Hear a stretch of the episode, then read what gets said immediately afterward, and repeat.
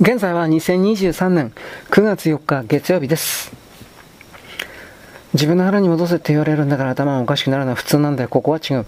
よくわからんが、警備の責任者ずっと液晶パネルを見ている。戦う者はおらんのかオールド東京などには90万を超える準国民ゲリラがおるのだぞ。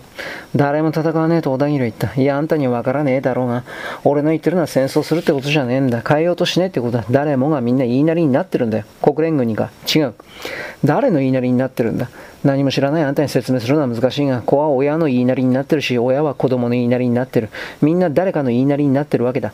要するに一人で決断することができなくておっかねえもんだから、辺りを伺って言いなりになるチャンスを待ってるだけなんだよ。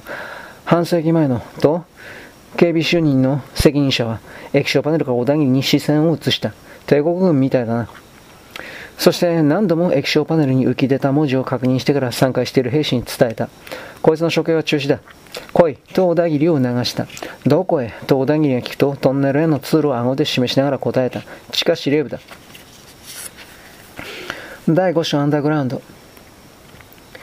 外からただの土砂の山にしか見えない統治下の中に入って、まず鉄製のはしごを10メートルほど降りた。そこから曲がりくねった幅1メートルほどの通路が始まって、恐ろしく暗い裸電球に照らされて、途中何箇所もの防火用のシャッターのような面についた。それは異様に頑丈そうな鋼鉄の扉で、多分出入り口を発見された時に閉められるのだろうと小田切は思った。ゲリラ兵士が一人何も喋らずに先導した。通路はかすかな傾斜で下っている。進むにつれて空気がよどみ始め、冷気が薄れて耐えられないほど強い眠気が小田切を襲ってきた。歩きながらうとうとしてしまい、何度か壁にぶつかって目を覚ました。一度先導する兵士が大丈夫かと振り返った小田切はうなずくと、綺麗な歯並びとよく通るテノールの声を持つ兵士が微笑んだ。薄暗いプラットフォームプラットフォームに出て、そこには灰色の制服を着た初老の根血児がいたが、兵士は小田切を守るように、または監視するように、そば離れなかった。初老の根血児はゲリラ兵士に直立不動の敬礼をしたが、軽いうなずきが返されただけだった。木のベンチに座ることを許された小田切は腰を下ろした途端に眠りに落ちた。目覚めたのはトンネル工事の現場に行く時に乗ったのと同じバスタブほどの大きさのトロッコの中だった。風防がついていて強化プラスチックだと思われるその内側は小田切の寝息で白く曇っている。車高が低いために他の車両に何が積まれているのか誰が乗っているかがはっきりしない。目を覚ました時こめかみが傷んでひどく喉が渇いたが驚いたことに足元に飲み物が置いてあった。それはマラソンランナーが走りながら飲むようなチューブ付きのプラスチック容器で長たらしい番号が記されていた。あの兵士が自分のものを置いていってくれたのではないかと小田切は考えた。カサカサに乾いてひび割れた唇を震わせてゆっくりと水を飲んだ。ぬるかったが、こめかみの痛みが少し和らいだ。唇が傷んで、ポケットの中からリップジェリーを取り出すと、奇妙な感触の赤黒いものが一緒に出てきた。焼け焦げた肉の破片だと気づくまでに少し時間がかかった。ビーフジャーキーみたいだと思うと急激に内臓を引っかき回すような空腹を感じた。トロッコには簡単な座席がついていて、その下の部分から懐かしい匂いが漂っていた。それは厚紙に包まれたバタービスケットで、少し湿って粉っぽかったが、最初の1枚ゆっくりと食べ、残りの3枚は植え切った野生動物のように喉に押し込んだ。包み紙には第4種蛍光食料と印刷されていて、あの若い兵士がくれたのだろうと思って、また涙腺が緩みそうになった。天井が低く、薄暗くて辺りの様子は全くわからないトンネルの中をトロッコはほとんど音を立てないで走っていた。大変なスピードだ、と、小さな裸電球が後ろに過ぎ去るのを見ながら小田切は思った。そしてバタービスケットを食べ終わってから、一定の間隔で天井に並んでいるその裸電球を数えていたが、43まで数えたところでまた深い眠りに落ちてしまった。トロッコが完全に停止しても小田切はまだ眠っていて、起きろついたぞ、と誰かに肩を揺すられて目覚めた。そこは倉庫の脇にある荷物の積み下ろし場のようなところで、何本にも分かれたプラットフォームはそれぞれ広く、かなり高い天井には裸電球ではなく蛍光管が埋め込まれて、小型の貨物駅に似た全体を照らし出していた。起こしたのは将校で服装が違った。野戦服ではなく制服を着てライフルを肩から下げていない。ガチガチにこわばった首筋と肩をもみほぐすようにしながら小田切は車両から降りて、兵士のダークブラウンの地味な制服を見て、こいつらは野戦服の方が似合うなと思った。目を覚ましてボロボロになっているダウンジャケットから血や火薬の匂いがしても違和感がなくて、不安にもならなかった。プラットフォームを横切って何人かの武装した兵士が立っている検問所のようなところを制服の将校は軽く手を挙げただけで通り過ぎて、小田切も後に続いた。国際線の空港に似ていると思った。各ターミナルに向かう巡回バスやモノレールのある発着場があって、様々な人々で溢れている。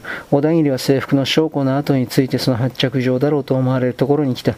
もちろん国際線の空港に比べると全てが小さくて狭くて、あやどりも地味だし、ポスターが貼ってるわけでもない。だがそこはアンダーグラウンドの交通の要所の一つらしくて、小田切は初めて女と子供を見た。女は皆一様に髪は短くかかとの低い靴を履いて化粧が薄かった。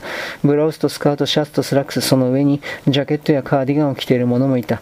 子供たちは多分小学生だと思われる一群を見たが、男子は白いシャツに明るいグリーンのズボン、女子は同じ色のブラウスとスカートで、全員が黄色のネッカチーフを巻いてショルダーバッグを肩から下げていた。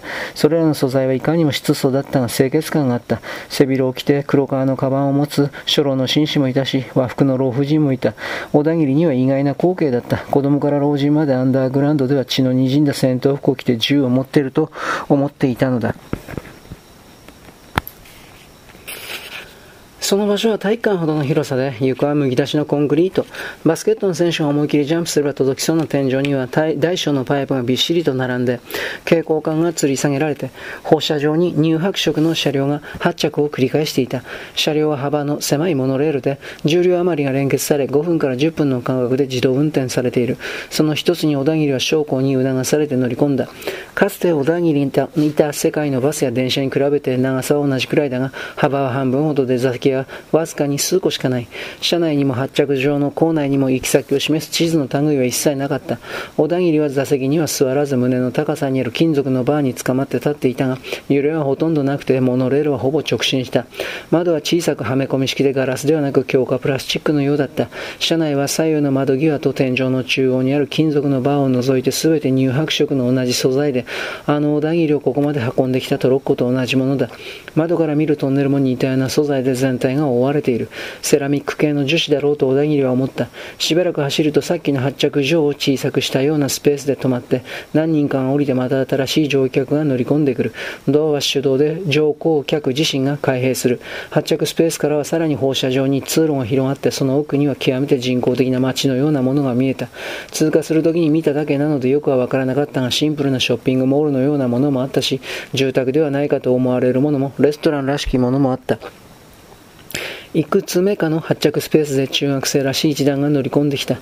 全員が軽い会釈をして小田切と証拠を囲むようにバーに捕まった。男子が十数人、女子が三人混じっている。シャツは始発スペースで見た小学生と同じデザインの白だったが、ズボンとスカートは夕焼けの空のような褐色がかったオレンジ色でネッカチーフはエンジだった。質問してもいいですか？その中の一人がよく響く声で小田切にそう聞いた。他の生徒も小田切を見ている。小田切は全身から汗と血と火薬の匂いを発していたのだ。しかもゲリラ兵士とは服装が違う。中学生は服装不思議に思ったのかもしれない。いや、と翔子が柔らかな声で質問した生徒を制した。私たちはこれから司令部に行くところなのだ。彼は前線から戻ってきたばかりだ。私に答えられることがあったら答えよう。司令部前線という言葉を聞くと生徒たちの目が輝いた。女子生徒も生き生きとした表情を示した。昨夜 CNN でトンネルが3本発見されるだろうというニュースを流していました。本当ですか？よく通る声の生徒がそう聞くと、証拠は柔らかいコートを口調を変えずに首を振った。CNN とは何だね？そう言われて生徒はしまったという顔になった。他の仲間たちからもバカだなぁと気をつけろとか注意されている。ケーブルニュースネットワークです。それでも声の調子を弱めずに答えた。学校で教わっているはずだよ。CNN、FDR、IMF、DMZ、CIA。それらを略語で呼ぶようになって、それに慣れてしまうと本来の意味が失われることがある。必ず若いうちはフルネームで言いなさい。アメリカ軍の兵士は OJ などという略語を使う。OJ が何かわかるか生徒たちは首を振った。オレンジジュースのことだ。笑いが広がった。敵が略語を使うから言って我々が真似をしていると意味を見失うことがある。国連軍の公用語は英語だ。我々は彼らよりも英語の意味をしっかりとつかむ必要があるのだ。わかりました。と何人かの生徒が口を揃えた。それともう一つ、言葉は生きているもので日々その意味が微妙に変わったりする。例えば汚いことで fuck you というのを知っているね。アメリカ人がお互いを罵るときに使うものだ。生徒たちはお互いの体を肘でつついたりして笑い合っている。なんてオープンな雰囲気なんだと小田切は思った。数年前からファックという言葉を主に東海岸北部の黒人たちだが素晴らしいという意味に使い始めて前線でもそういう風に使われてきている。ある言葉が違う意味を持つようになったり、ある言葉は意味を失って死語になったり、新しい言葉が生まれたりする。そういうことにも注意を払わなくてはいけない。生徒たちはうなずいている。ここは本当にアンダーグラウンドの中なのかと小田切は意外に思った。まるでべらぼうに学費の高い私立中学のスクールバスみたいじゃないか。さて、それでは質問に答えようか。ケーブルニュースネットワークが我々について真実を報道したことは一度でもあるかね。ありません。と生徒たちが首を振った。誇らしげに微笑みながら、なんだこいつらはと小田切は自分の中学生の頃を思い出して気恥ずかしさを覚えた。こういうタイプのやつは俺のクラスにもいた。学級委員かなんかやっておせっかいばっかりあげやがって、ちょっと脅すとすぐ先生のところに飛んでいってあることないこと言いつける間抜けの代表みたいなやつだ。そんなのは怖くもなんともなくただ軽蔑すればよかった。だが、と小田切は、ありがとうございましたと将校に挨拶した生徒たちをもう一度眺め回して思った。生徒たちはもう小田切と将校には注意を払っていなくて、男子は新しい地位対空ミサイルについて、女子は若松というピアニストについてそれぞれ喋っている。こいつらはそういう間抜けではない。地下で暮らしているせいで顔色はみんな白いが、筋肉のつき方が間抜けの代表とは違う。身長は平均だろう。だが肩とか尻とか足の筋肉がよく発達していて、しかも締まりがある。女子も同じだ。手足がしなやかで手足や足首がキュンと締まっている。全員がスポーツの代表選手のようだ。先生にチクるのを生きがいにしている間抜けの代表のクラス委員は大体体つきが変だった。キャバレーのボーイみたいに尻が小さくて蹴りを入れると折れそうな腰をしているか、スポンジや風船みたいなブヨブヨの締まりのない肉の持ち主だった。養殖業とかブロイラーとかそういう類の肉だ。ごく稀に学年に一人いるかどうかという割合で全く別のタイプがいた。ほっといても勉強ができて、足が速くて不良のグループにも平気でおはようと声をかけてくるやつだ。先生に食ってかかることもあるし、冗談もうまい。そういうやつは手に負えなかった。集団で締めにかかっても決して屈しないし、そのうちこっちが惨めな思いに陥ってしまう。こいつらは、東田切は次の発着スペースで降りていった生徒たちを見て思った。全員その手に負えないタイプなのだ。中学生ですか？東田切は将校に聞いた。国民学校中等部の生徒たちだ。